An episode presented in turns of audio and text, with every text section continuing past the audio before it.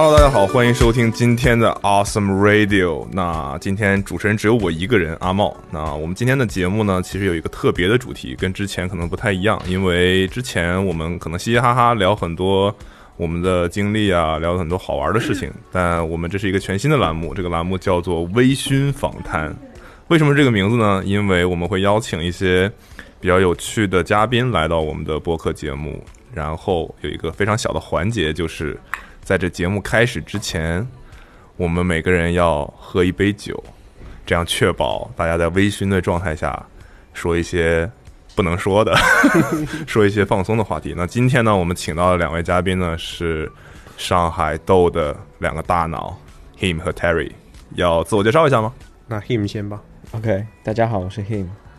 Hello，我是 Terry。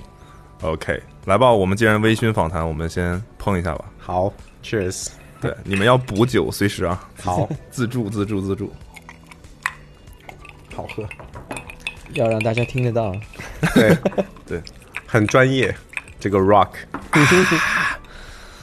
我们先来聊聊你们两个是怎么认识的吧。这部分应该我先我先说，因为我记得是我先认识 him 的，那个时候他还不认识我。哦，因为怎么回事？因为我其实是呃高中的时候第一次看到 Urban 杂志，那个时候，呃，因为那个时候我最常逛的地方就是长乐路那一条街，然后那个我经常逛的几家店里面，每家店都有 Urban 的杂志。那从第一期开始，我就每次，因为那个时候还是免费发发送的，对吧？对，零二年的时候，零二年开始。对，然后我就一直收藏那个杂志。那直到我 那一直看那个 him 的一些看手语啊什么，就觉得很有意思。那个时候，因为小时候打篮球，喜欢球鞋，喜欢这种东西，然后喜欢街头文化，很叛逆，所以 urban 那个时候出现，对我们这一代人来讲，就觉得哇。有一个好像精神的支柱的一个一个感觉，就每一期都会想要去去那个店里去拿，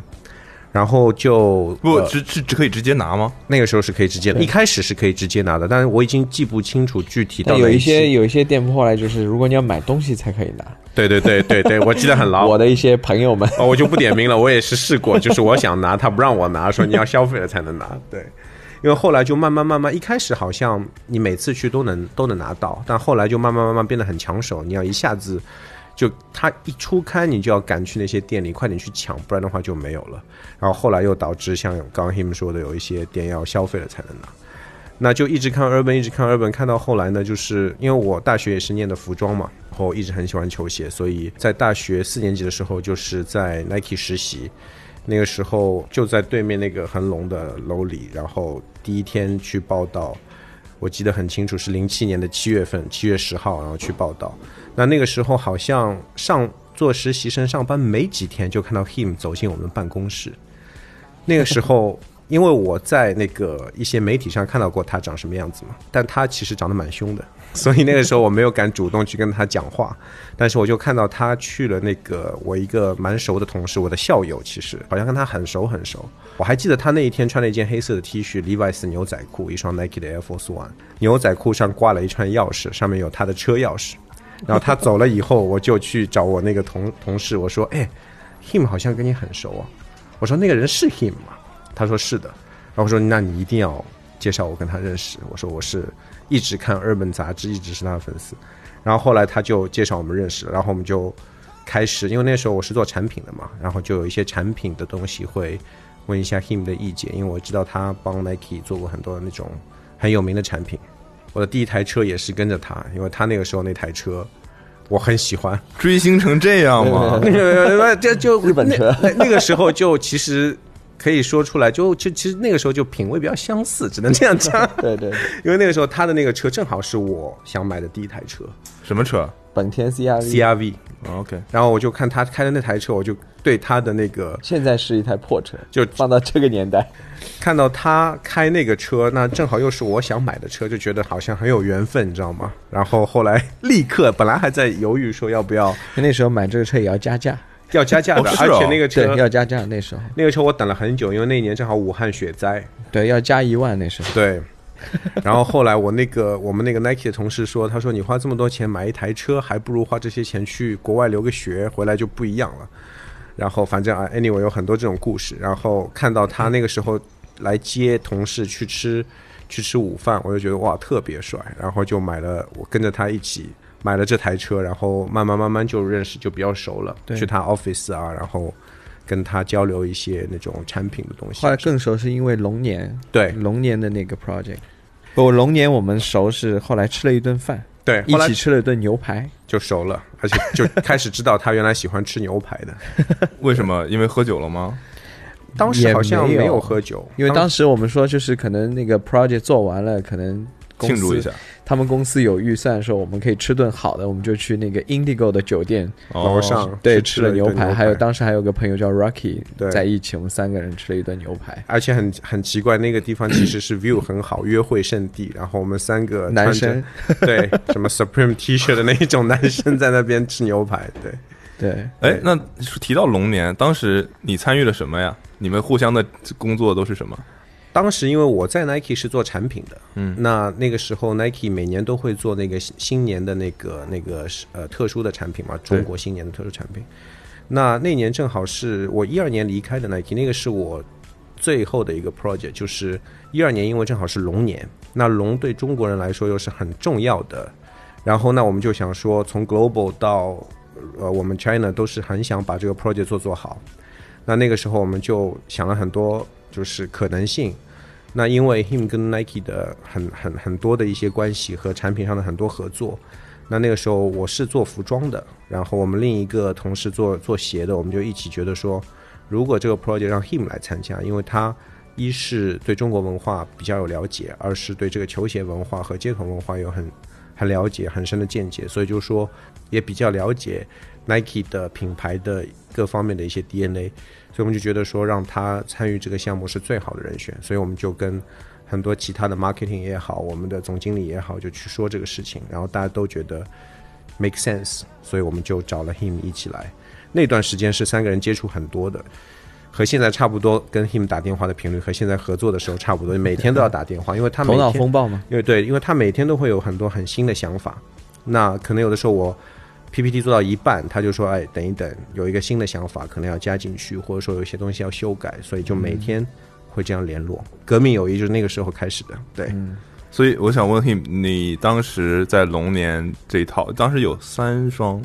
四双，原计划是四双，对对对，其实是第一双和那个 Destroyer Destroy Jacket，、嗯。哼，只是说，因为大家都知道要做龙，但是我们说那龙有很多故事，龙有九子，或者是神龙见首不见尾，嗯最后我们就最后我帮他们说的是，呃，见尾不见首。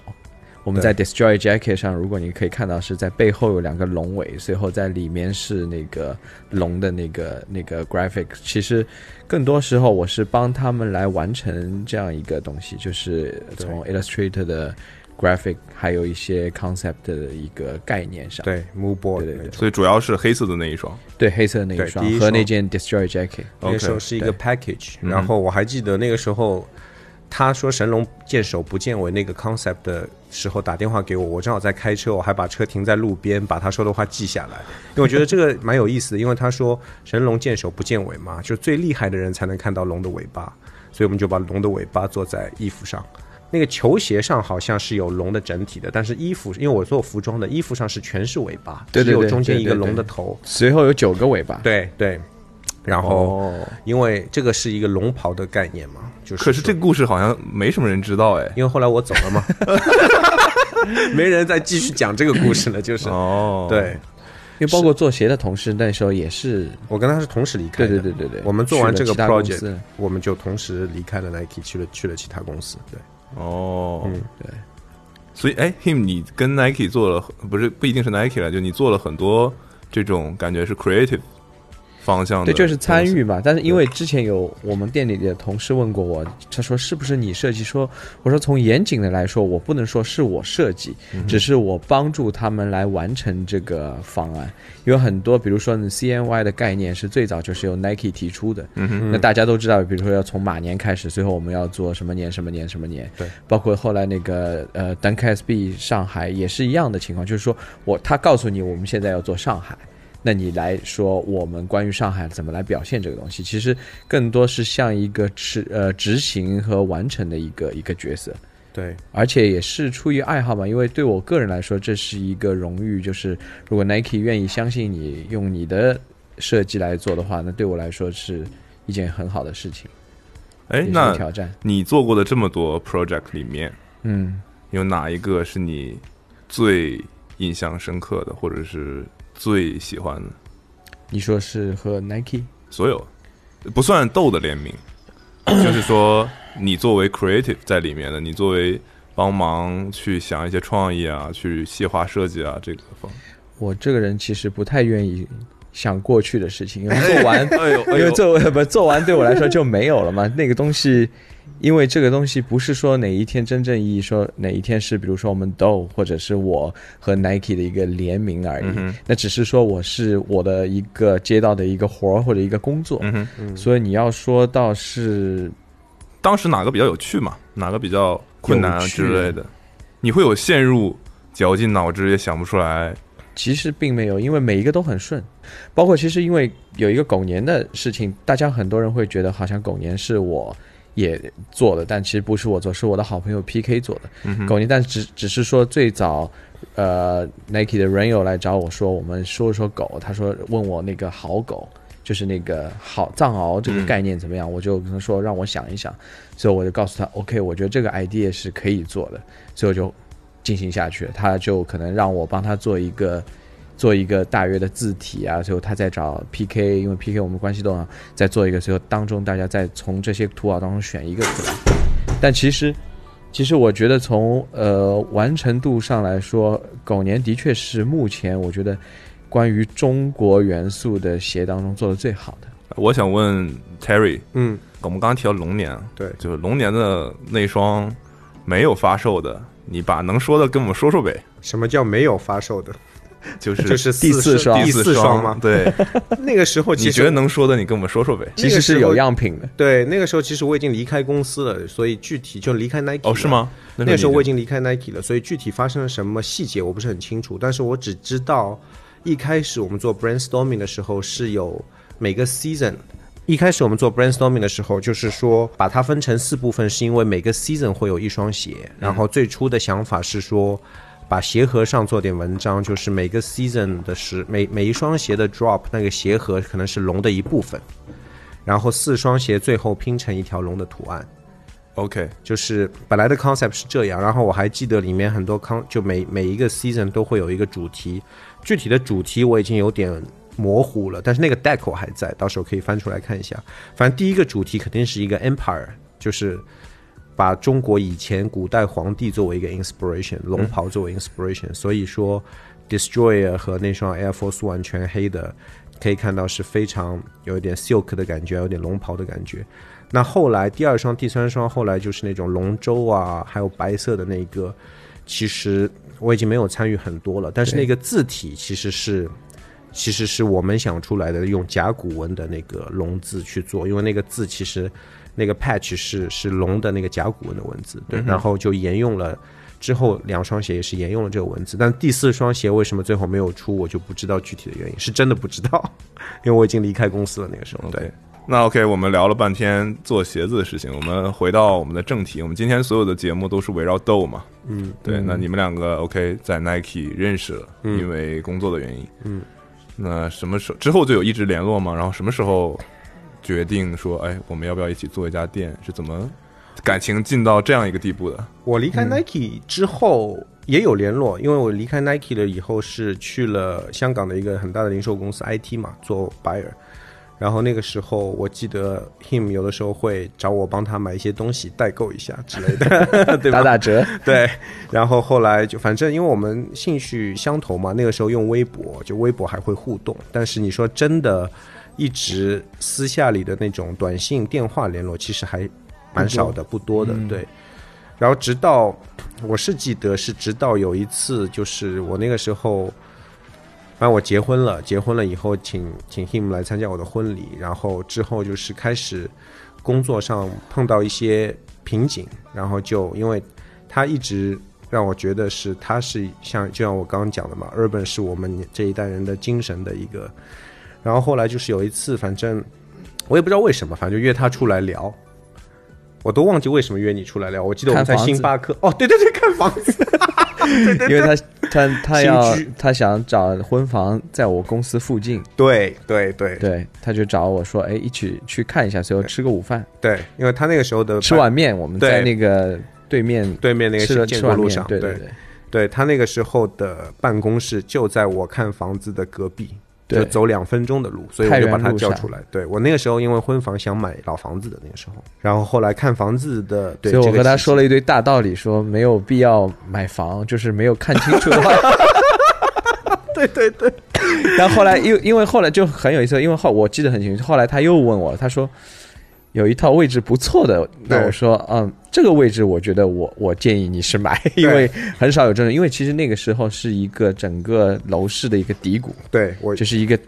一点当年当年的一个最低谷，就是有很多非常性价比高的房子抛售出来，，对。那随后就。呃，嗯。买房子压力也很大，对。怎么样搞点副业，对吧？就是贴补一下家用，对对，因为那时候候我我是做媒体，也做到一个瓶颈期嘛。因为那个时候其实，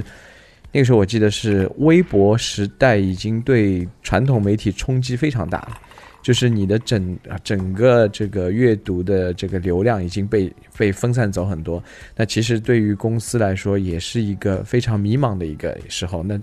当时其实我比较消极，我也是说说做一个副业吧。做一个副业，可能就让自己压力没有那么大嘛。那时候又我们就又约了一次，因为我说嗯看一看，因为他也想搞副业，我也想搞副业。我说我们看看有什么可以做的，所以我们就约在星巴克，对就在恒隆，就在恒隆的下面的星巴克，对，就说到那个咖啡，就是排好长的队。我说我我其实发现，我说大家都在买星巴，因为在国内没有选择。那时候我常去美国旅行嘛，比如说西海岸的，其实所谓现在说的精品咖啡，最早是在美国西海岸开始的，还有澳大利亚，就是有很多很酷的咖啡店。对就是那种你会感觉它和你是一个 style 的，但是对对他是在卖咖啡。那那时我说，哎，我们为什么不去卖咖啡？而且这个，对，我说看上去投入不大，我说那个机器可能就一次性投入嘛，十万，嗯嗯是吧？再租个门面，可能就五六万这个样子，我们就可以开始卖咖啡。而且我跟他说，我我记得非常清楚，是因为我当时认识一些原创，现在都是已经大的做国潮的那些，其实当当时他们都刚刚初出茅庐。我说我们可以有这样一个小的店，可以给他们有一个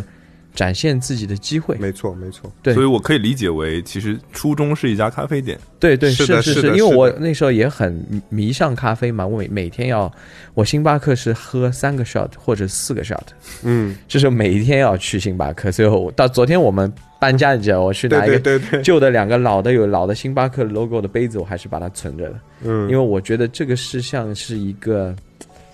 怎么说呢，是一个时间节点的记录。对对对对对对对，这这，因为我还是很尊重像星巴克这样的公司，因为他们还是一个很强大的一个商业公司嘛。就那我就从这儿开始，对对，所以他就我们说完了，他就因为 Terry 是执行力非常强的人，嗯所以他就真的去开始找找门面找店面了。我们那那个时候候我就还是在浑浑噩噩，每天就是在犯愁嘛，就是反正他找到了就告诉我，就肯定一投钱就做。对，然后我们就看了很多很多那个叫什么空间门面，然后对，看了好多。对法租界、安福路、武康路都看过，所有的地方嗯基本上。后来我们还说，后来其实整整有一年，对看了有一年，后来我们还说，你真的到找店铺的时候，你会发现其实上海很小，嗯，因为你想要对，因为你想要找那种对的那种氛围的店铺，其实你在上海选择不多的，嗯，而且空间又能让我们想要做的东西有发挥的。这种其实你就删掉一大批了，然后找来找去就那些区域，但是又找不到合适的。嗯对，重要的一个节点是出现第三个人。，Derek。对，嗯哼，这就是介绍我认识 Terry 的 Rocky，介绍我们认识的 Derek。但其实 Derek 之前我已经有和他接触，因为 Derek 当时也是在从 Nike 离职的，对，OK，但他是说他想开一个球鞋店。那他说，因为 Rocky 说我知道 Terry 和 Him 也想开店，你们可能可以一起找找那个店铺。其实我们都没有谈好合作，那我就和 Derek 我们三个人。在我们现就茂名路办公室的楼下有一个以前有一个也很有名的店叫 Grumpy Grumpy Pig，Pig，对，他是卖他是做简餐和球鞋的，对还有 DJ。中词就是对对对，我们在那个店就是吃了一吃了个午饭对，对所以我们就聊了一下大家的大约的一个就是大概的想法。方、嗯方向，所以我们就还是交给 Terry 去找 找找那个。铺子，然后因为那个时候我们其实因为这样一下子我们的这个感觉底气有点足了嘛，因为我们可能就是可以共享一个空间，需要的空间就我会大了。们的那个预算就增加了。那个时候还是说我们就合租，就是说你前面可能你卖球鞋，后面我卖咖啡，或前面我卖咖啡，后面你开个球鞋店，还没有谈到合作。但是后来开了几次会以后，Derek 就是感觉说，哎，你们想要做的东西好像蛮有意思的哦，因为那个时候我没有想过，因为他也很喜欢喝咖啡，对，他也喜欢喝咖啡，然后那些小周边他也觉得蛮有意思。然后我们也一开始就想过想要做一些自己的一些 T 恤啊什么的，去去在咖啡店旁边像个周边一样，他觉得也很有意思。然后球鞋嘛，因为我和 Derek 其实在 Nike 有共事过一小段时间，那时候他还是在从美国回来，在中国念中文的时候，帮 Nike 做了一个 project，然后所以我们三个人可以说都认识嘛。然后 Derek 就说啊，Him 也这么懂球鞋，你也是 Nike 出来的，索性就大家一起合作，就开一家店，然后把所有的东西都整合在一起，开一个 lifestyle 的一个当时其实。发生蛮多事。对一四年九月我们开的，其实我们聊这个事情的时候是一三年的年末的时候，秋天开始。但从找店铺，包括聊我们三个人合作，其实经历还蛮蛮多的。对因为当时他也在工作，所以 Derek 是在家，我又在做杂志，就是大家可能每一周会在那个现在 Shake and Shake 的那个位置，以前是 Wagas，每一周我会在那边家里碰个头对，对，聊一下接下来的进展什么的，一直到出现同人录，因为我们就是因为每次都在家里中心那个地方碰头聊天，然后后来我们就看到对面同仁路就是八十八号开始造起来了嘛，嗯哼，然后我们就觉得说那个位置、空间各方面都跟我们比较契合，然后就开始大家就开始聊起聊聊正式聊合作的这件对对对事情了。对，就开始开始就问啊，谁认识对面的业主啊，或者怎么样？因为本来我们是想租嘉里中心的，但后来有一个朋友说啊，嘉里中心的业主我认识，没想到其实他推荐过来是嘉里中心对面的同仁路，哦。然后我们看了以后就觉得说，哎，误打误撞，觉得哎这个空间好像比嘉里中心更好，因为我们这种 lifestyle shop 其实一开始没有想开在 mall 里面嘛，嗯哼，那后来就开始跟业主聊起来，那中间还发生了很多有意思的故事。业比主说，业主把我们的 proposal 丢到垃圾桶里，说这搞什么啊？这肯定亏钱的，不要租给他们，就这样子。因为就像刚刚 him 说，是一三年秋天开始聊这个事情的，然后一四年的新年那个时候，我太太正好怀孕了。因为我太太是澳洲籍的，我们就到澳洲去怎么讲养胎，嗯，然后正好那个时候 him 也是去澳洲有一个拍摄出差，对对对嘛？然后反正就很多很多业主正好业主正好也是在约约他在墨尔本见面，碰头。哦，是哦，，对。对业主显示我们的诚意嘛。对对对，因为他不想租给我们。他不想租给我们，然后他又在澳洲，他然后我们在微信上联络，他说哦，农历新年我们在澳洲放假，呃，有什么事情回上海再聊。然后我们就说啊，我们也正好在巧了对，巧了。然后就是就是我记得很清楚了他们对对对，在赌场的一个 full call 我们聊了一次，又把我们的东西又重新 present 给他，他们以为你们是故意来欧洲来找，应该是有这样一个美丽的误会，所以他们觉得我们很有诚意。对，然后就开始，因为那个时候又碰正好碰到他们的那个 project 也有 delay，所以有一些原来签好的也有一些退租的情况。那业主正好说，那就让他们这几个年轻人试试看，然后我们就签下来了。那个因为他的角度是，如果你们不是很稳定的话，他宁愿不租，因为他觉得我们没有任何的零售的经验，经验，而且也没有他他因为业主也看了我们的 proposal，说咖啡加零售这个东西新是挺新的，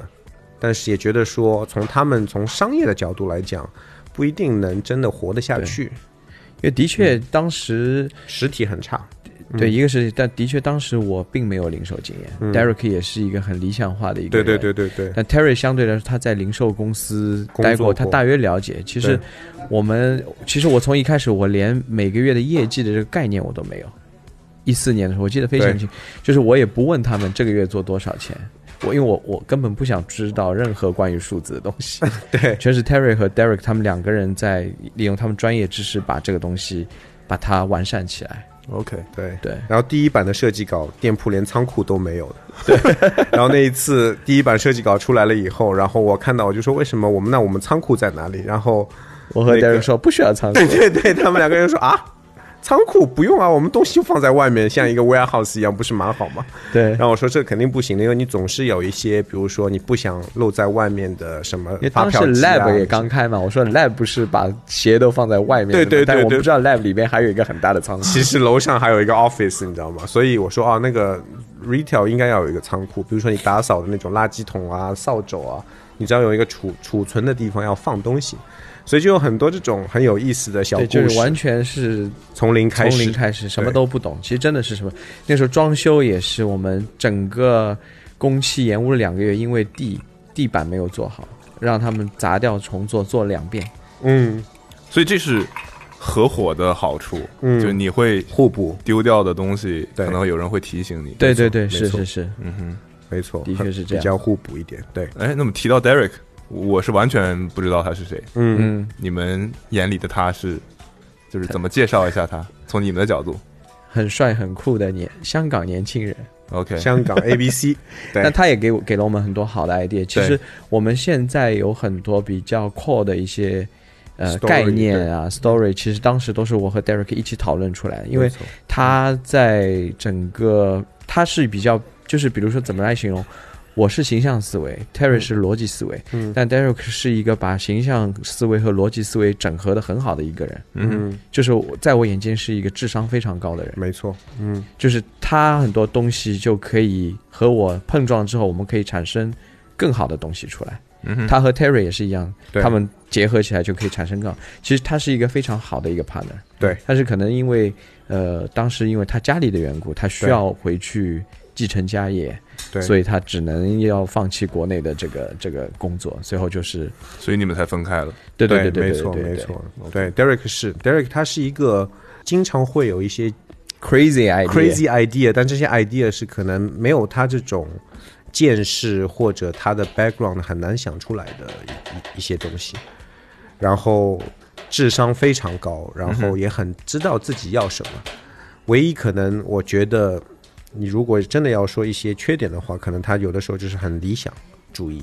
但这个也不能说是缺点，因为如果你能做出来，就是很屌的。什么叫理想？比如他提出过什么想法？你们他提出过，就是我们的产品一开始他提出过，就是要做成像 Sakai 和现在来看，那个时候 acronym acronym 那种，就他觉觉得说，不管花多少钱，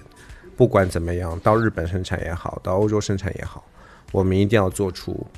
他觉得才能对得起豆这个名字和消费者。当然，我们也同意，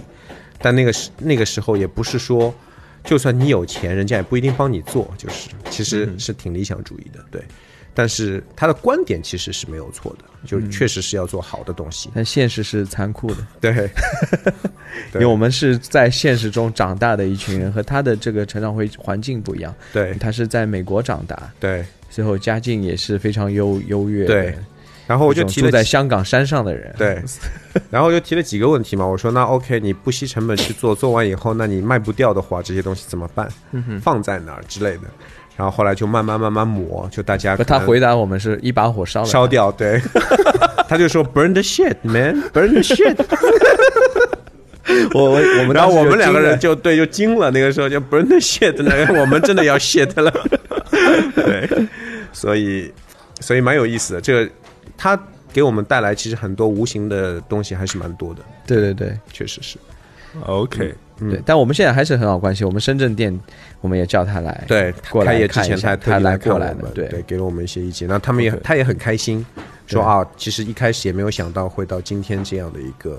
一个一个会走到那么远。对，可是我我蛮我问一个比较现实的问题啊，就是你们合伙嘛，可能比如说每个人都出钱，大家各有分工，对。对，那可是拆开的时候，感觉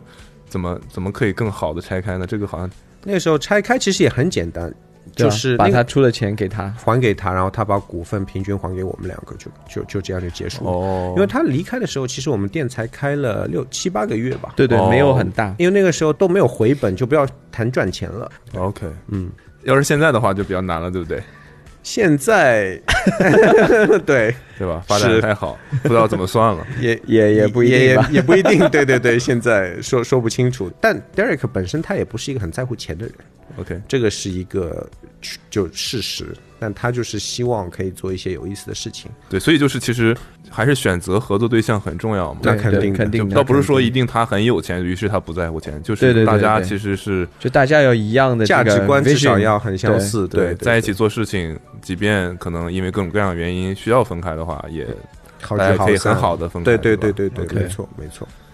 嗯下面我要主力攻击 him 了，我们来聊聊 Urban。OK，对，因为我觉得像你刚才说的是，Urban 走到了一个比较让你很犯愁的时间，对。于是你觉得你你想要做豆，结果这个副业现在变成主业了，是吧？对对对，我不知道 Urban 你是当初怎么开始的，然后后面就是这个这条曲线从开始做到嗯，对，可能有一些现实的，或者说比如说网络发展的这各种各样的环境的对对因素，嗯。对，我觉得其实这个东西和时代的发展很有关系，因为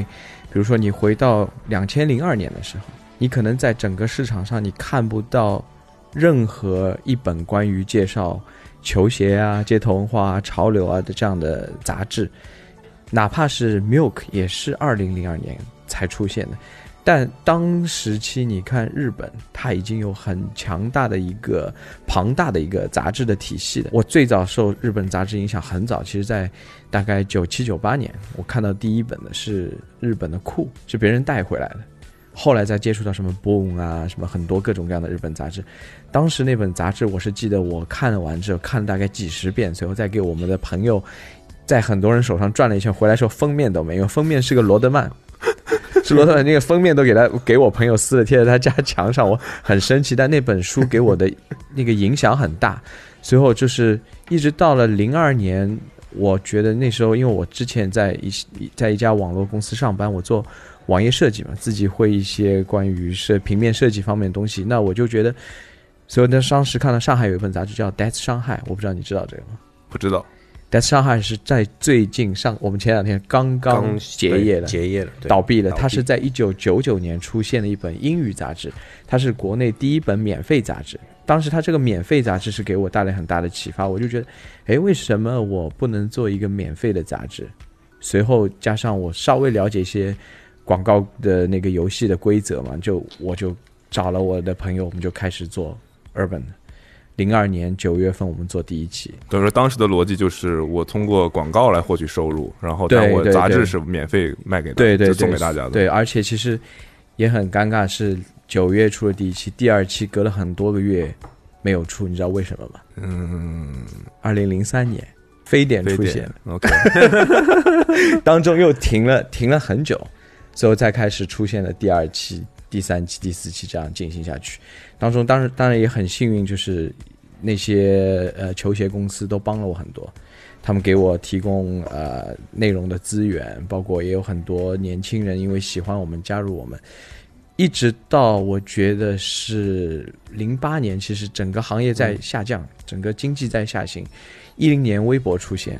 这个冲击很大。其实，在微博之前是 blog 的时代，嗯哼，那 blog 的时代其实对我们的媒体是有很大的冲击的。但是当时我们有一个自己的 blog，现在什么李晨啊、李灿森啊，什么很多很多有名的这些，比如说意见领袖都在我们那个 Urban Look 的 blog 上。其实当时我现在遇到很多人也会和我说，以前他们都看过这个 blog，其实还蛮欣慰的。但是一直到微博出现之后，这个反转是就是整个剧情的反转是戏剧化的，就是你会马上发现你的工作会被分散，或者是你会疲于在只能做你和收入有关的东西。做到后来，其实我觉得很没有意思，因为我做媒体的初衷，一开始我是想展示一下这种亚文化中年轻人的生活，还有国外在流行什么。还有你应该穿什么样的鞋，嗯，配什么样的衣服，我只想做这些很纯粹的东西。但是，随着你被这种商业的绑架的话，就是你很难展现你真正想要展现的东西。其实当中的一段时间，我就经常会出去旅行啊，去看各个我所谓知道那些来源的地方，比如说东京啊、纽约啊、洛杉矶啊，其实冲击蛮大的，因为我觉得他们那个状态是我很向往的，因为他可以畅所欲言的做他想做的事情。但是在我们这里，首先你先要想到是生存的问题。那个时候其实我已经很 confused，我这个媒体应该怎么样做？包括我们内部对杂志的定位也一直在改变，从一开始说做 hip hop 球鞋，到后来扩展到街头文化滑板，到后来我们有很大一段时间做很文艺，就是说摄影啊、文艺啊、生活方式啊。其实我们一直，因为我觉得现在回过来想，就是你在做这个东西的时候，是和你的年龄增长是有关，你所有的东西在变。时代也在变，你被迫你要跟着这个时代走。如果你不跟着时代走，你会被抛弃。嗯阶段这个东西对我来说不并不是我想做的。那到了和 Terry 聊到这个东西，其实一开始也是，并没有想到这个东西会变成一个自己的一个主 主要的工作。那时候只想我可能有个副业，可以让我可以安安心心的做媒体。但其实，在一四年的时候，公众号已经开始慢慢的出现了。就是这个洪流其实已经就像好下面火山要爆发之前，在下面已经在滚动了嘛。嗯，这个东西就是一步步变在变成今天。但是现在后来这两年想明白，其实我们我转到做实体的话，我一直现在和别人说，这个实体店铺也是 media 嘛，media 是媒介，也是一样，我们可以把这个东西继续做下来。包括你看，呃，豆的公众号，我们自己的这些微博，也在尝试做和其他店铺不一样的东西，更多的在变。包括我们最近还在讨论我们的整个公众号的架构会变成什么样的一个东西。所以其实等于说，媒介的形式变了，但你对对对你想做的事情还没变。对对对对对，我们想做的事情没变。其实我们我们初衷还是比较简单，因为我们想提供更多的选择给大家，不要让大家集中在说一小块，把眼光聚焦在很小的地方。我们想提供更广阔的一个视野给大家。像你刚才说的话，那 Urban 当时等于说，如果比如说接到的广告都是很比较硬的那种广告吗？还是也不是硬，就是你等于有一段时间，我记得我们翻开全是广告，就你所有东西全是为了广告而做。嗯哼？但你你不想这样，对对对，而且就是当中呢，因为零八年，我其实刚才没说完的，零八年其实我喜欢的那些品牌的广告投入都在减少，因为他们遇到了经济震荡。嗯我不喜欢的品牌的广告都在增加，但是我唯一骄傲的是我不喜欢的那些品牌，就是我个人不喜欢，我不代表对他们有偏见，就他们的广告我一个都没有接，软文一个也没有接，我不想就是打破我们这个审美体系和我们的价值观的这个选择的体系。所以为什么后面比如说公众号兴起的时候，为什么没有做一个比如说 Urban 的电子版的，或者是之类的？我们有尝试过，但是发现这个东西和我们平时的工作流程太不一样了。因为你做杂志，一个月一期的月刊，大家需要时间去磨，嗯哼，但是可能也有同事，他们也没有适应过来这样一个时代的转变，每天要更新或者每天要做，就一下子就跟不上这个节奏。但他们还是更喜欢做这些平面的东西，而且就是当时我们的杂志，其实我觉得有一点和其他的都不太一样，就是我们当中学美术的人很多。大家都会最基本的排版的这个概念，包括对自己的审美都是有一个自己的标准。而且最有意思，我们都现在也是，我发现我们都里边很多小伙伴都是会画画的，就是喜欢喜欢艺术类的这种小伙伴会很多，就可能人以群分嘛。所以怎么说呢？就是你说这种喜欢艺术类的人，你要让他每天这样去更新那个媒体，挺难的。因为他们就是有一种可能骨子里的对对散漫在，不是不好嘛，就是他们喜欢慢工出细活。对，确实这个是我觉得也是很多实体杂志转新媒体或者转到线上不适应的点，因为我一直以前很多采访说过我，我是经历过胶片到印刷的人，最后一代。我当时其实我做杂志也是不懂胶片转印刷这个工序，因为在之前我是做 web design，是做网页设计的。我那时候我们是要算好，我今天拍一期杂志，我用几卷胶卷，因为预算有限有限嘛。你不像现在你数码，你随便按按到储存卡满了为止都可以。但当时条件限制很大，而且选照片也是很大，因为你一张照片做封面至少四十兆，那就是四十块钱人民币。那你放到零二年，四十块人民币是很大一笔开销。每一个页面我们是在纸上把它画好之后再做的，就这个流程是很长的，不像现在你太简单了，你现在往上面填就可以了。所以这个是有好有坏吧，我觉得。我也跟一些原来做杂志的人聊过，然后他们就是说，以前可能比如说我有个专题，我可以花十天十五天去做，对，那我可能有一些我自己的安排，对，但其实我现在在做这个新媒体嘛，我能感觉到就是每天就是非常累。你原本可能十个人做的事情，现在要三十个人才能保证每一天去更新，这个确实是工作节奏非常大的变化。对，其实这也有一个问题，其实资资讯爆炸的时代。很难有人就是花很长时间看一篇很深的阅读，因为包括我现在还经常有几个待看阅读，不就有一个圈嘛？可以，我有好几个，因为有好多文章你根本来不及看，因为你每天的时间被占满了，你要花这些时间看完，可能要两三个小时。Terry 知道我，我经常会在我们公司就办公室群经常发很多长篇的文章，对，一篇接一篇，一篇接，就要读很多文章。但是我觉得可能。就停留在一代人，就是会看这些东西。年轻一代习惯于可能就是接受视频影像的东西会比较多。如果没有这件事的话，也不会有豆。对啊，是这个你有想过吗？就是什么关上一扇门，打开一扇窗这种 理论。对对对，差不多就这样嘛。就是这肯定是有必然联系的嘛。而且在之前没有开抖之前，我会觉得有一段时间我很低迷。我觉得就是我做的所有的事情是没有意义的。因为当时代抛弃你的话，就是别人不会再去想起你这以前做过的事情。但是当你开了抖，你会遇到一些你以前就是关注你们做的事情的人，你会觉得啊，那可能我做的东西还是有人会记住。那我们就继续这个变成我的新的动力，把这间店这个品牌，我们把它拾起来，好好做。嗯，因为其实在我记得我们一开始的时候，大家都。很 chill 啊，我们我和 Terry 基本上在前几个月是没有怎么管这家店，对，都是交给 Derek 的。我还在忙我的杂志，我还在工作那个，对，出去拍摄。我还记得那当时我还去深圳拍冲浪，深圳拍冲浪，还去美国拍 Bape，好像 对，拍 Bape。那时候拍 Travis Scott，拍拍 Travis，我帮他拍过照。随后就是还是我的重心在在做媒体上嘛，觉得好像有一个副业放在那儿，我就很安心。但后来发现。这个副业你如果不好好面对的话，这个东西可能两边都没有办法弄得特别好。对对对对对对对，所以我就决定就是，而且一一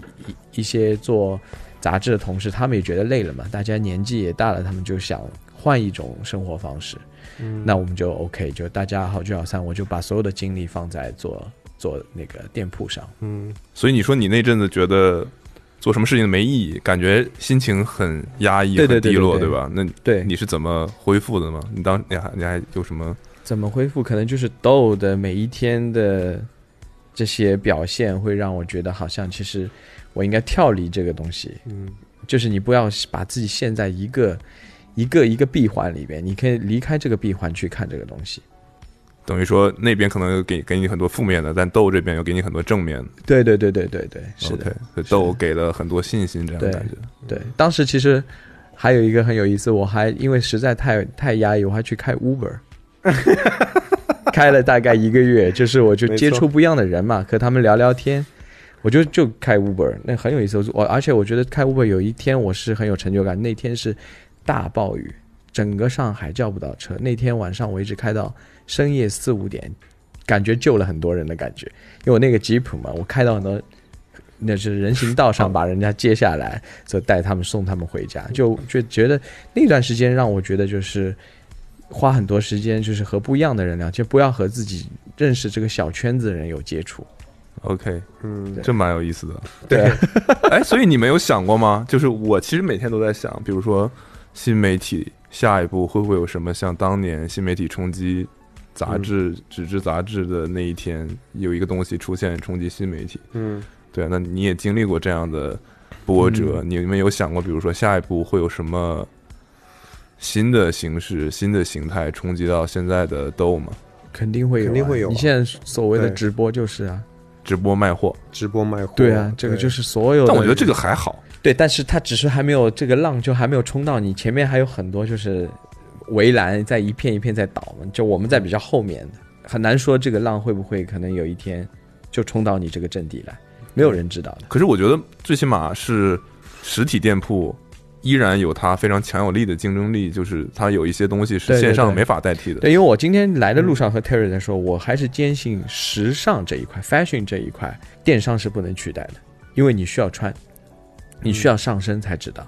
当然，现在电商有退换货的政策嘛，但是这个感受还是不一样。但是比如说你买相机、你电器啊，还有那些比如说一个杯子啊，这个电商完全可以取代你这个零售点，对不对？就是，但是 fashion 这一块，我觉得目前来说，我我看不到这个可能。但也许未来有个什么时间点解决了这个事情。对，有可能，可能但就像现在疫情期间，可能大家会觉得买衣服不是必要的，嗯哼，也会就是有可能快时尚又再一次取代正常的时尚，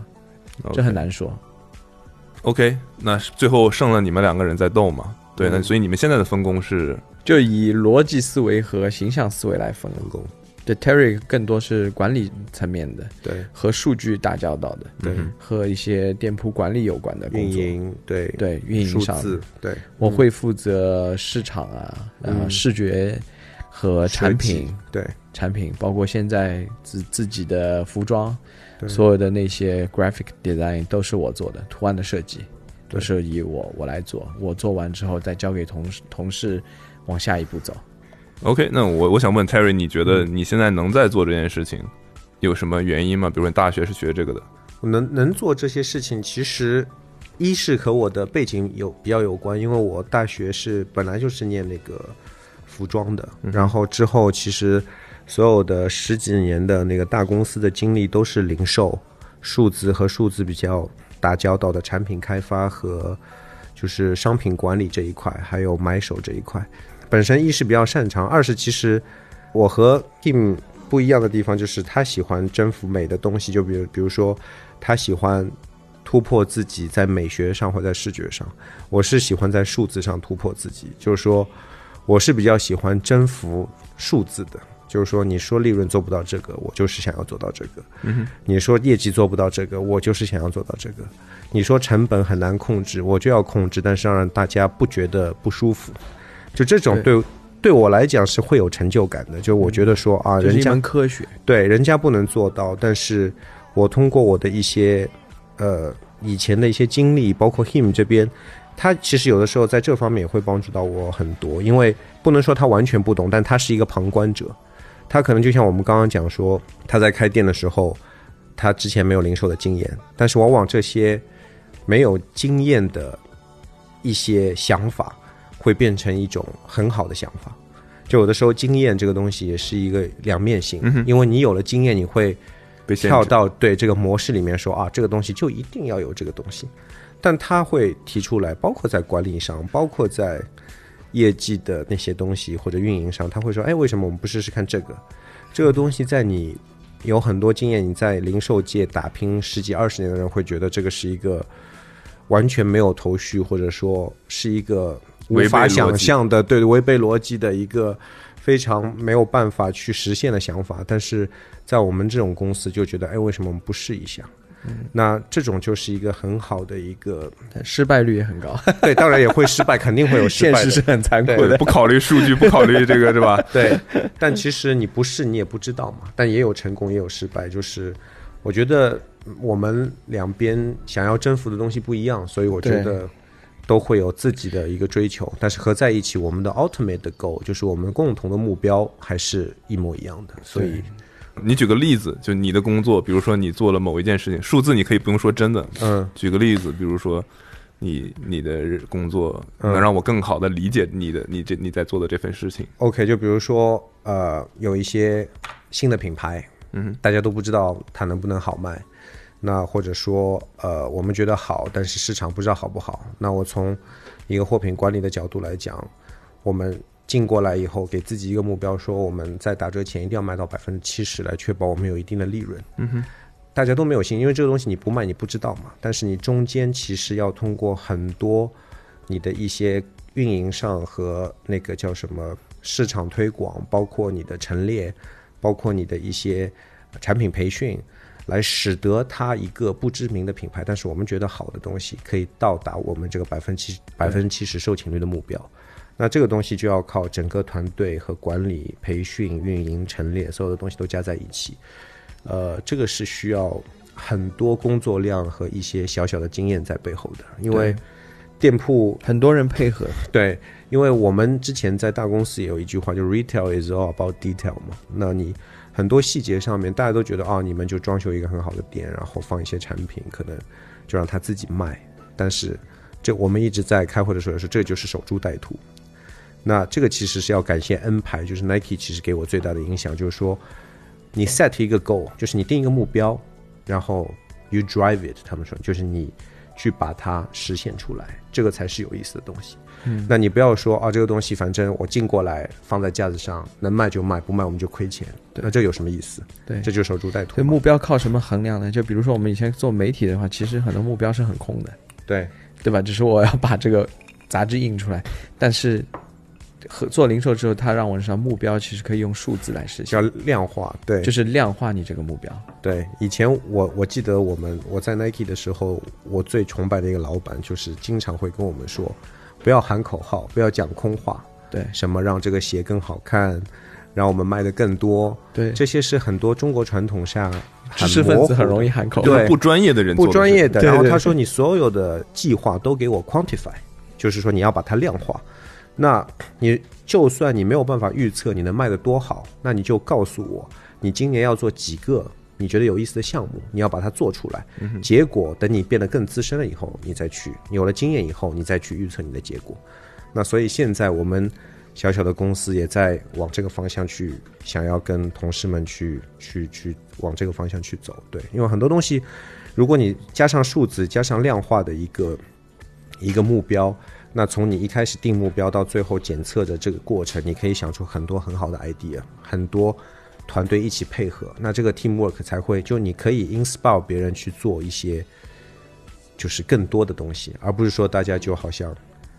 就在那边很 chill，然后你知道吗？就是 放在那边守株待兔，对。所以就是可能你不要任由它发展，让它自由的那样，对对，就是还是需要有一个有一个框架在那边，就因为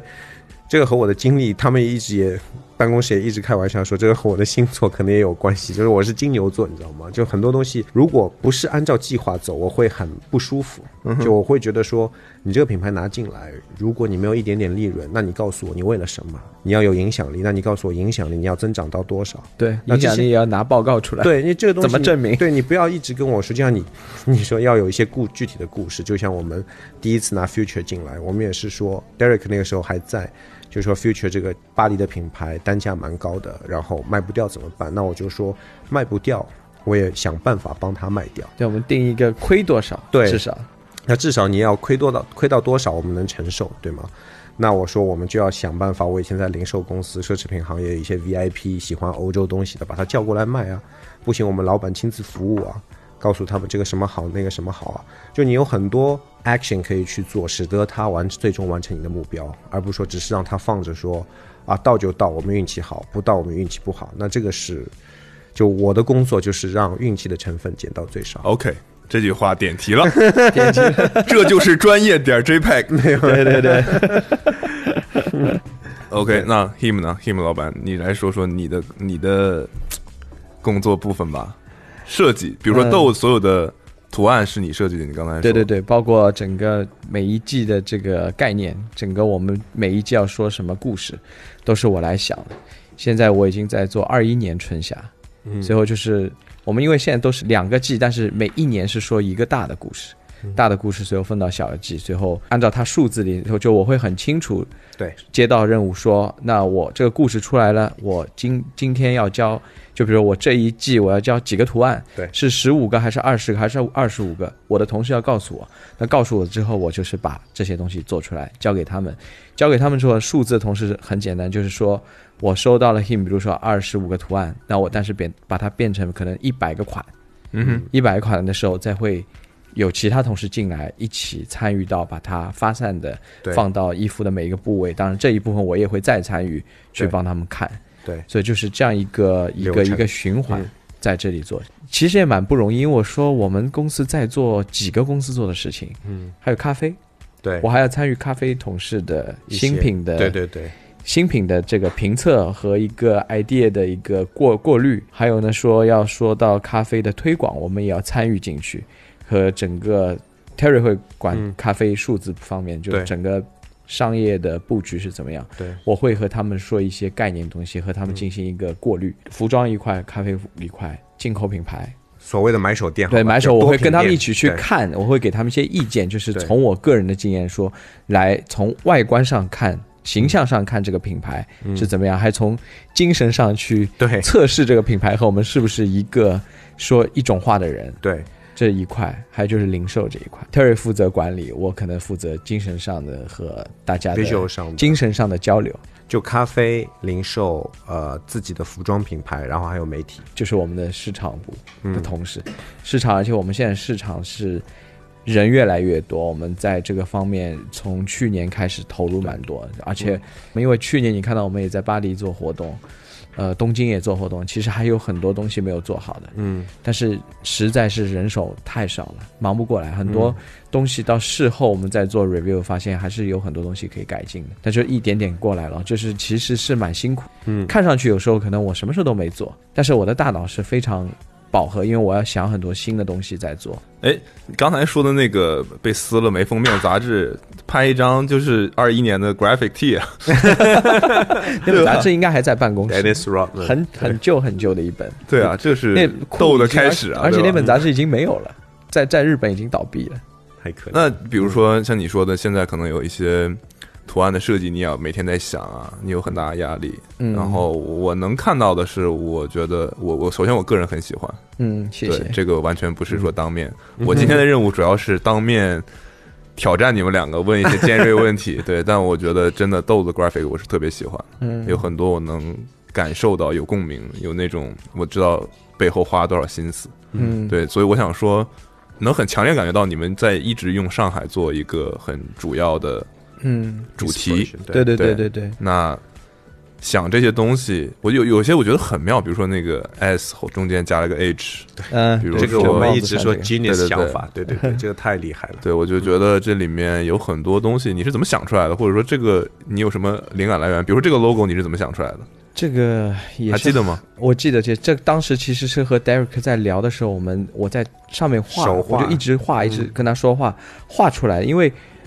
我们在一开始对这个品牌有很大的争论，我们嗯到底是一个。就是 brand identity，、嗯我们的品牌的标示性和品牌的定义是什么？其实到今天我们还在在内部在讨论这个东西。修改，我们后来又回到最直接，我们去看我们喜欢的牌子，他们怎么来定义他们的？因为我以前做媒体采访过很多人，比如说我问过龙泽生界，我说你怎么看待 neighborhood？他有很多人对 neighborhood 很多解读啊，美式、复古、阿美卡机、机车什么都有。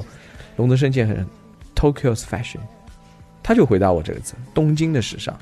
他说这个东西只有我们东京才会有这样的。其实当时我是有一些冲击嘛？就是怎么说，有一点有一点开悟哦，嗯我理解，我大约能理解你在说，因为只有这个东西是你一个日本人才能做出这样的东西。包括其实我们前一阵和 FCE 的那个老板聊天，嗯很多人说他是户外品牌什么，我我说我要再和他求证一下，你你是怎么？因为我们现在很有意思，我每遇到一个品牌的主理人，我会问他这个问题，你怎么？定义你的品牌，因为他们的回答是可以让我学到很多东西。每个人的回答是各式各样的，嗯，而且你也能看到哪些人是真的是爱好者，哪些人是生意人。这、嗯这个问题就可以马上击破他的这个原型。那就回到我们讨论这个时候，我们 no no FC 老板怎么说？他说他是个 fashion 品牌，为什么要笑？为什么要笑？因为我也蒙圈了。他回答我这样，嗯，OK，我说是好，他的终极目标。对对，他终其实是他的终极目标，，对，因为他是从做他一开始他是做从他旅行需要的东西开始嘛，对，一直到现在他的目标越来越大，所以他跟我们分享他以前的经历，其实他是一个很有意思的人，他玩乐队你知道吗？嗯，他是个贝斯手，而且他的乐队很有名，巡演的，他的乐队是他的主业，他到现在说乐队是他的主业。嗯，最后他说那个哎某个日本名人搞音乐，他他是 shit，但是他说我和他是朋友，但是我不不能说他，他他是前辈，但我不能说他，就但是他的音乐就是 shit。他说我玩的才是真的音乐，但我才是真的音乐人。所以他对他第一个身份的定位是音乐人，随后再是 designer，因为他接了很多其他品牌的活嘛，在做嗯在做一些这种户外品牌但他从来不说他是一个户外品牌。那就说到 Do，也就是这样的，嗯我们就说，那么我们从一开始我们没有很多自己的东西的话，对，那我们只能从从我们的出生地开始。最先这个 team 包括我们这个出现的地方是在上海，对。那我们就先从这里开始，就简单一点，我们把东西想到很简单，就是化繁为简，因为对。太多东西可以说了，包括其实我们以前查很多资料，同仁路是你知道中国第一家咖啡厂在同在同仁路。张爱玲的书里面有说过的，因为张爱玲以前住同仁，对，我们查了很多史料放在但我们只能把它一个个筛掉。闻着咖啡香起床的张爱玲，对啊，因为她就住在同仁路嘛，嗯，就很有意思嘛，她住就是常德路，常德但是闻到同仁路咖啡的香味。没没错，就其实有很多 story，但是是通过我们这五年慢慢就像在寻找自己，嗯，这样也是一个寻找自己的过程，就自己怎么来定义自己这样一个品牌，因为我们也会面临到我们第一年去巴黎买货和现在一年巴黎被问到的问题也是不一样，对，也会有人问我们，你们是到底是一个什么样？你给我一句话，你来形容都。嗯，我们每一年也在变，对，但是现在慢慢今年是什么？慢慢慢慢摸索，今年还问的人比较少。我们现在的现在当下的说法是我们代表了一个 modern China 的 image，就当代中国的一个 lifestyle。对这个是我们目前的想法，不保证以后不会变。对 对对，因为全球化环节中的一环嘛，就是很重要的一个 partner 嘛，就是可能你去东京 United Arrow 也好，Beams 也好，他们都是有自己不一样的定位和自己的一个 identity 的。嗯其实作为 Do，因为我们又不能完全去。呃，模仿别人做一样的事情，但是我们在慢慢慢慢发展自己的风格，对就好像我们又有咖啡，又有零售，又有自己的品牌，又有自己的媒体，因为这一块我们是把这个是糅合的很好。但你去东京、Beams 可能没有自己的媒体，嗯对吧？United 也没有自己的媒体，但这是在中国是不一样的一个一个东西，嗯所以我们力求把这个变成一个新的一个媒介，包括我们的品牌也是个媒介。那我们做图案也好，做设计也好，我们并不强调说我们去像一些其他的品牌，他们可能更追求于设计啊、裁剪啊，我们是做最基础的东西，但是我们通过图案来告诉别人背后的故事，就是启蒙嘛。我们想做一些启蒙的东西。嗯，哎，那你设计过这么多图案，嗯，有什么？呃，第一个问题是有什么灵感来源比较有意思的吗？就这个故事让你当时看到什么，想到我要做一个什么图案？然后还有一个是这些图案里面有哪一些？我想问个负面的，就有哪一些你做出来印出来觉得，哎呀，现在看起来好像 没有当时看起来那么好了。第一个先回答是，我觉得目前我前两天在 review 自己做的东西，目前还是最有意思的，跳脱我原来自己思考范围的是 Chinafornia 嗯哼，这个概念，但是 Chinafornia 并没有做好，我们可以可以把它变得更好，嗯就是可能太具象化或者是浅层面的让人来理解这个东西，直接用那个旗子有点对对对对对对对对对对，这个东西对我来说，我其实可能就是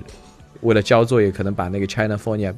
变得更容易让大家理解嘛。嗯哼，但褒贬不一，有很多人喜欢 Chinafornia 的客人，并不喜欢我们那些很简单的东西。喜欢简单的人是特别不会去喜欢 Chinafornia，他们就喜欢那些很干净的兜的方块的那些东西。Chinafornia，因为我们对 Chinafornia 有很多有意思的解读，这不是 California，这是一个我们构想的乐土，嗯。可能就是上海就是个 California，深圳是个 California，有豆的地方就是 California。我们有一种另外的感觉，让你很放松、很有审美意义的生活方式提供给你，这就是 California。，Dreamland 而且这个 California 是我和 Terry 我们在东京逛街的时候，喝咖啡的时候，我就突然说到了这句话，我说你看他们日本人其实也在想象自己活在在东京对活在这种 California 的 California 的这种状态，但 Cal California 又是大家都知道中国人最多，中国人都在 California，、那就说明中国人也很喜欢这种东西，嗯。这种生活的状态，所以突然就想到 California。嗯，你这是一个问一个答案回答了我两个问题啊 是的，怎么来的？然后这个啊，OK OK，是，嗯厉害厉害啊！公司里面年轻人很多嘛，对吧？对，呃，比较多，比如说你去逛店里，比如店里店员至少绝大多数都是百分百九零后吧，嗯嗯，对嗯基本上而且深圳全是九五后，对吧？就很年轻。对，对非常年轻。因为我我知道，可能这跟之前做媒体可能不一样，你需要他们能生产内容，能有审美。，对对，但店员好像又是另外一个，他们的专业技能可能跟不跟做媒体不一样，对对甚至可能有的门槛没有那么高，嗯，对对对吧？可能我可能之前没有做过店员，但我可能比较有悟性，我嗯我可以通过你们的培训，就很快可以走上他们嗯可以正开始工作这样子。对对，所以对于这些年轻人，我不知道你们会头疼吗？会有好的还是不好的各方面的故事吗？嗯，是这样，我们面试的门槛也不说高，也不是低，但是我面试还是和其他人不太一样。对 Terry 负责面试，可以让 Terry 来说，他会问你的别人几标准是什么个问题。我的标准是你啊，现在呃，所有的听众，好，你现在就是准备面试豆的这个人了哈。然后 Terry 现在要问出问题，你们可以自己在心里想一下答案哈。我其实基本上问的问题就这几个，一是呃，比如说我现在来面试了，没有 对，要一些一些比较常规的我就不说了，比如说你的背景啊，什么介绍一下你以前做了什么事情，一些经历。那最主要的几个重要的问题，让我们来判断他和豆会不会很契合，是一他喜欢什么品牌，为什么喜欢这些品牌，这个很重要，因为你看一个年轻人，他对品牌的。就是选择能看得出他自己价值观的一些缩影。嗯哼，第二就是你关注什么媒体，资讯来源是从哪里来的。对，那这个也是对于我们来讲，去看那个年轻人的一些自己的想法和一些他对这个行业的一些见解的一个很重要的一个方向。然后另另外一个就是放会放到最后的一个问题，就是会问他五年以后，比如说阿茂你来面试，我就会问你五年以后你想成为怎么样的阿茂。那这个问题，现在九五后的年轻人能答出来的只有百分之五都不到。嗯，但是如果他没想过，很多人都没有想过没有，人想过这个东西。但那答得出的百分之五，基本上现在都在上班了。OK，因为我们咖啡的那个咖啡的那个 slogan 就叫 Stay Woke 嘛。那我们也是希望年轻人可以时刻保持清醒，要知道自己要什么，知道自己适合什么。因为这个东西没有对和错的，你也可以说我喜我想要就是发财发财 就想要赚大钱，对，或者说我就是喜欢穿 LV 或者怎么样，不 LV 也很我也很喜欢。是每个人选择嘛？对，但这个东西就是说，但你得知道你要什么。对，而且你知道你要什么了以后呢，我们因为我们两个人是最知道都往什么地方发发展的。那如果你的价值观和我们的价值观能契合，才能走得很远。那如果你的价值观和我们的价值观不契合，即便你很优秀，可能五年以后你其实想做 DO 的 CEO 了，但 DO 的 CEO 可能不一定有这个职位，那这大家就是浪费大家的时间嘛。那五年以后，你可能希望可以在某些领域专业知识上得到更好的发展，那这些东西又是 DO 我们觉得能给到你的，那只有这这就很契合了。所以这个是基本上我们会去来看，呃，一个基层销售的合不合格做都的销售的一个标准。对，有你觉得，哎呀，差点意思，不太行，但你留下来的人吗？也有，也有，也有，也有为，什么？长得特别好看。其实我们第一批员工当中 OK，这就是为什么我们要喝酒呀。那我们第一批员工当中，很诚实现在有成为我们比较核心成员的对，同事有，都是特别好看的。对男生啊，对对对对对，长得也不错。OK，对没有没有，开玩笑。对，但是他就是从来的第一天就很清楚自己要什么。对，他就很第一句回答我就是说，我不一定会在这里做很久，对，因为他有我两年后可能要做另外的事情，嗯哼，但他做到现在，但他也是在不断的工作和磨合中更清晰自己要什么。然后，因为方向就像我们说刚刚说 brand identity 一样，就有的时候会根据一些经历和变化稍微有有所调整。对，就这样子。但你至少要你有想过，因为有一些人是肯定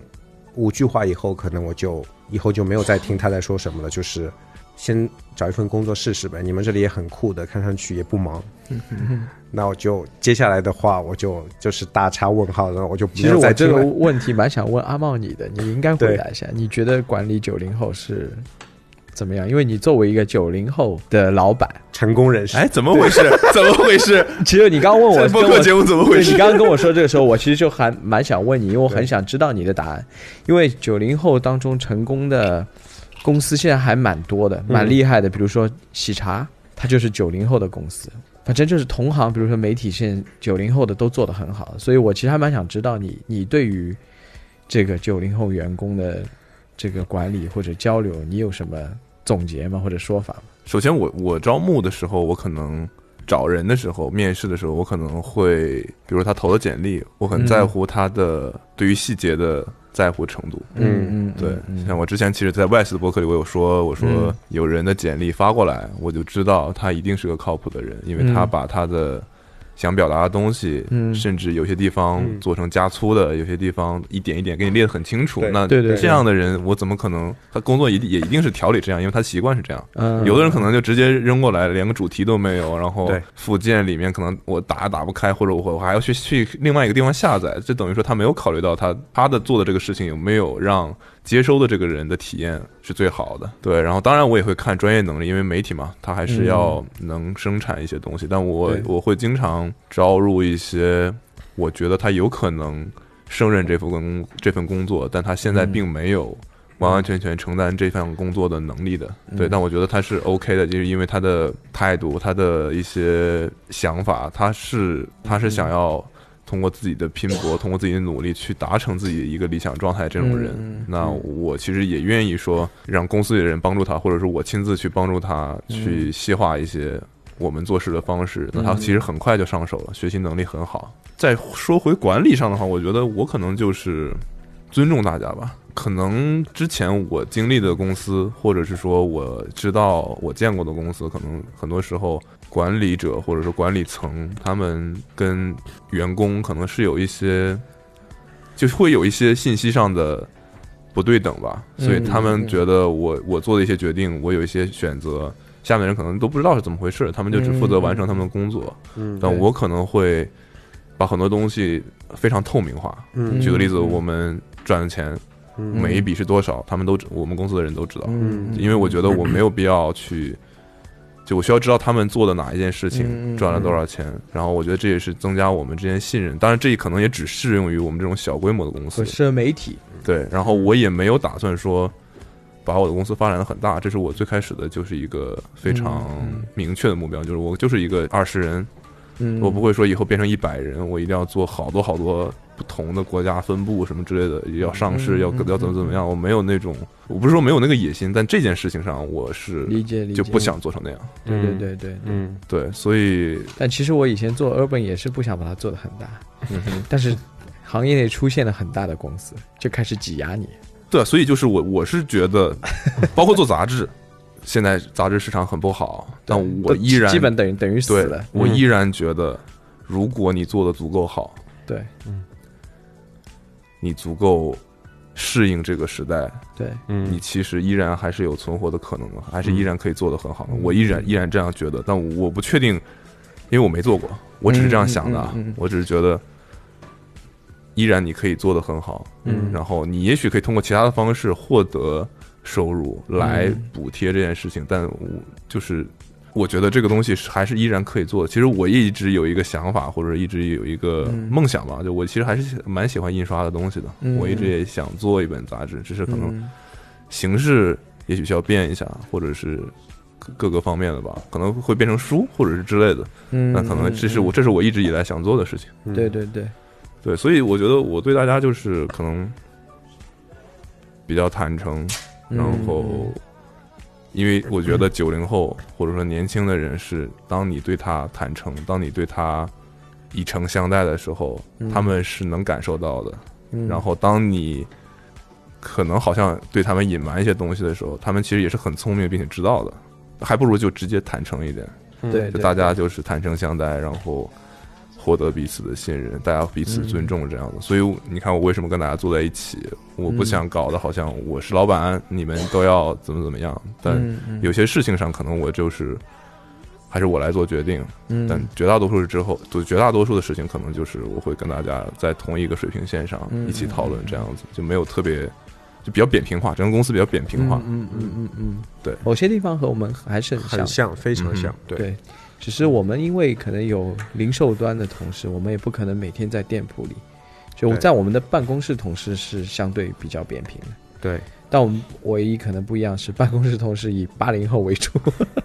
对，你你们其实上海人很多，对不对？百分之八九十办公室大概就一个不是上海人嘛，两个三个现在三个。三个，对对对对对对对对，但都是中年人，中年人。一开口就是上海。我们在在公司开会，我跟 him 到时常提醒说，请说普通话，有一样的，我们公司有几个同事非常喜欢说广东话，啊 是吗？对 对，这个要声明，就是很多人误传说我们可能是有这种地域的这种，一定是上海人才招进来。对对，但可能根本不是是这个是这意思吗，完全没有不就因为我在微博上看到，就是可能像抽签什么，他们都是以说我们有地域的这种带有地域性，但其实并不是这样的。因为上海之所以是上海不一样，就是上海是包容所有人的，因为上海是本来就是各地人组成的一个城市，它从一开始就是没有的一个地方。前两天在公司还说过，我我们在说 所有的文化比较好的地方，或者说经济发展比较好的地方，它都有一个特性，就是多元化。对，你一定要包容各种的文化和各种的背景，你才能把这个东西做得更好，才有火花。对，我们来聊聊之后你们做的产品，也不是之后啊，就是最近吧。嗯对，呃，你们做了很多联名，因为五周年的事情，对吧？嗯嗯有什么没做出来的吗？怎么样？尖锐吗？最想 尖锐吗嗯，最想做的牌子没有做出来。？OK，但有在谈。很第一个和他们谈的，但是没有做成，可能有各种原因嘛，也可能我们还不够好。对就在别人眼睛，因为到这种牌子 level 的话，反过来就如果是我，有时候我们会反过来想，如果我我是他们的话，对，可能我也不会你也选犹豫，对，不会选择抖，因为还是世界有世界的一个规则，游戏规则嘛，嗯。可能我们还没有到达那个 level，、嗯，就是可能别人不选择你，这也是一个很正常的事情。啊。这个角度很好，在自己身上找原因。对对对，因为你不可能，他们那么大的公司，我不可能去觉得他们有什么问题，你肯定要先看一看自己是不是对，或者就是先看一下自己有没有做到极致。如果自己都没有做到极致，你挑人家毛病，这其实是很无聊的事情。对对。那有什么已经开始了，但最终没成型的吗？我真的不知道，我瞎问的。有有过，但是其实因为出来的产品我们双方都不满意，对所以就再拖，拖到后来就可能也没有了，也就 hold 一下，但是之后也没有继续下去，就是出来的有哪一个特别喜欢吗？我其实个人比较喜欢 Levi's 的那个，嗯。那个围兜，拼接的那个，嗯。对对对，因为那些鞋对我来说，其实那些公司是该达到那个高度的，他们是完全有能力把这个东西帮助我们一起做好，嗯，所以那些鞋其实都是完成度很高很好的。但 Levi's 是让我们比较感动是，他们也是在听了我们的需求之后，嗯，他们帮助我们实现的。对，就那个围兜，因为这个东西是在他们整个产品的铺里面是没有的，不存在的。对，不存在的，它可以帮帮我们把它实现，而且是当我们拿到的时候，我才发现那是个大写意你发现吗 Levi's 的那套产品是 LVC 的表定在上面，就代表是他们的最高级别的产品。他们也没有告诉我们，因为我们也没有指望说我们能够做到最高级别的产品，能够做我们已经很感恩了。所以那个东西我觉得是比较，因为当初也是说我们一直在聊想做一个和我们咖啡有关的产品，因为我们咖啡的产品一直没有嗯。启动做出来和咖啡有关，那我们就从我们咖啡出发，我们想做一些可以给我们咖啡师用的东西，那就做到了 Levi's 的这一套东西出来。所以那个东西还是做了一年多，嗯，前前后后一年多，对，蛮长的，那个流程很长很长，email 来 email 去，快递来快递去，全世界各地开过很多次会，对，见面，对，因为他们也有出差，我们也有出差，有的时候出差到在同一个地方。我记得我们在巴黎碰过，在那个东东京也碰碰过。对。然后在上海是我们两个正好不在，但是我们管产品的同事跟他们在上海也碰过一次。对，反反复复修改蛮多的，其实，最终最终东西还是比较让人满意。但是因为我们自己没有做好，是觉得因为去年太集中的投放太多的这个合作，嗯哼，对，所以会这个东西会被人忽略掉。但其实这是一个很好的产品。没错。我记得你跟我说过 Converse 那次合作中间也出现一些小问题，是吧 Con？Converse 的合作，就是不是小就给我们的小惊喜吧？对就是他他们给我们做的那个蓝色的配色是他们给到我们的一个选择，对、哦哦，OK，因为我们做的是一个灰，就是一个黑白灰单色的一个单色的一个图案给到他们，嗯，就他们再根据我们自己的这个东西再改了一版，所以给到我们，哎，我们看到就是和我们想象的完全不一样，对对，而且那个东西也是让我们觉得非常有惊喜的，而且很那我们就逗的，对。对，因为 Converse 其实这个这个 conversation 是很久很久，从一开始说做一个呃区域的 SMU，到最后变成一个 global project，变成一个呃 Do 查 Converse 的直接的一个 collab，其实中间也经历过很多，然后花了很多时间。让他们波士顿那边的同事了解我们 Do 的一个哲学 philosophy 嘛，然后告诉他们什么是 formless，什么是我们的 inspiration，上海水很多东西就跟也给他们看我们很多的产品，产品，我们的 graphic，然后来来回回，一开始也是说想要有一个 tri label 的 collab，因为他们觉得这样的话，从 Converse 的角度来讲更好做 promote，因为我们也代理很多品牌嘛，他们有想过，哎，要不要跟其他的一些品牌就三方对三方跟 Do 跟其他品牌再加 Converse，因为我们有很多代理的品牌和 Converse 本身就有很好的关系，也也之前也有合作过。嗯哼，那他们说这样的话，可能可可以是一个过渡，然后再下一个做 Do 成 Converse。但是慢慢慢慢，他们了解了我们的一些背后的故事的一些一些呃灵感啊，和他我们的一些我们自己斗的一套哲学，他们就觉得说，哎，其实是很有意思。那好像直接做一个斗成 Converse 会更容易表达我们想做的东西，所以后来就还还修改了很多个版本，嗯，好这个材料和那个图案，还有 model，就整个鞋型，其实都经过蛮多次修改的。我都保存着每一次修改的哦是吗？version 有什么哪有哪个版本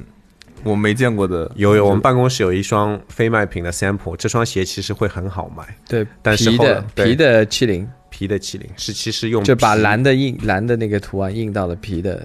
上上面。是黑白灰的，哦，黑白灰，对对。对，黑黑白灰的，但是是 leather 的，就直接是看得出那个 design 的，对。在皮上面印了图案是吗？就印了这个方块叠起来的，对对对对对，印花。是亚文吗？还是？不是就是印刷上去。印刷上去的。OK 你下次你来，到时候来我们的那个，我们的 office 现在应该是丝丝网印印上去的。对，哦。然后这个满印？对对，但那个当时我看到，我就是说这个东西有点太就是招摇了那个感觉，太高雅了我我对对，我不喜欢这种招摇的感觉。对，然后我说我想低调一点，而且那个时候那双鞋已经是 final sample 了。对很接因为我们是近市售我们是六月份去巴黎的时候，对他们已经放在他们的 showroom 里面已经展出了，但是那个是那那次好像 him 没去，然后拍了照片发回来，他说不行，一定要改，然后我们再重新给到 proposal，但是那个鞋你知道三月份上市的嘛，所以其实从大公司的角度来讲，这个 lead time 已经很短很短了，但 Converse 是非常帮忙，就很包容我们。对，就是就是对，拨开所有的阻阻碍，最后把我们想要的东西做出来。对、最后改成了印花暗暗对。压印的，对，最后改成那个麂，好像是麂皮是吧？麂皮印花，麂皮对麂皮印花，然后那个 JP 是那个提花织布。对，而且洁癖的市售反应比我们想象的好。嗯因为嗯，之前我们内部来说，对这个不是很看好，因为觉得这个可能不太像我们的对，风格那么彩色，那么那那么招摇。那但是市场反应很好，嗯，这是我们没有想到的。对，对。而且里面的那个木地板的鞋垫，鞋垫我还蛮喜欢的。对，那个其实是 Converse 给我们的 idea，、对，那是他们做的因。为他们 Global 的人到我们店里来过很多次，他们印象很深的就是我们木质的那个台阶，OK，所以他们觉得说这个木头的东西很能代表 Do 的一个一个 image，所以他把木纹放在了那个鞋垫上。对，嗯如果任何一个人现在想要开一家店，嗯你们你会给他们什么建议？别开，不，先先先看一下自己家底够不够厚。当然，我们是没有什么家底。就是如果这个时代，我觉得你这个前后矛盾呀，怎么回事？不是你要做好亏钱的准备，就是对你亏得起就可以。就是如果你要开店的话，你要准备比你想象更多的资金。对对对对对，资金是一方面，然后还有就是，比如说你觉得多少钱可以开店了？那你要看你开在什么地方。对多大的店？对就开个豆这种的，等我这现在 说一个价，就是想听一个价。其实你如果说同仁路的话，其实蛮难的，要看你这个人就是各方面的无形的资产和资源就源。你别管我运营怎么样，你就告诉我，我现在想开一个同仁路这样的豆店，然后你什么都？然后大你什么都不懂吗大大对，七位准备多少钱大七位数，五百到七百肯定要的。？OK，嗯大七位数。万啊万啊万啊！一般我们 五百到七百万啊，对，因为中间包括很多老板们都不说万字的。这个对大家理解就好了。因为开店其实中间有很多很多可能，其实呃不说实在，就是不光要有钱，对还要有知识储备，对这个很重要。就是比如说 Terry 这边是有他的专业知识来嗯支撑起这个运营，我这边有可能我的专业知识来支撑起我们的内容。学对。所以，如果你没有知识储备，你只有钱的话，那可能应该不会走很远失。败的概率会比较高。对那也不能说完全不能说满嘛，有的人运气就是特，别好，有的人可能钱亏不完，对或者运气一直开下去。真的特别好，就是周围真的有朋友一直来买捧场买东西，那也可以生存下去。但是开一家店，其实从旁人的角度来看，其实有很多细节是可能不在这一行的旁人是看不到的。嗯哼，对，真的确实是有蛮多千丝万缕的关系，而且你这个前台和后台的配合，前台可能只知道前台的一些运营看似简单，但是其实后台的工作量很大，嗯，可能是前台的同事看不到的一些小细节，其实太多太多了，非常的繁琐。对，我相信大家听完这期节目，应该也对经营一家店的困难各方面需要考量的东西，也大概有一个了解。这个还是很难的。所以他们的建议是不开，不要开。就有这些闲钱，做什么不好？对吧？对对。那我最后一个问题，想问问二位，你们好像面试哦，你们人生的终极目标是什么？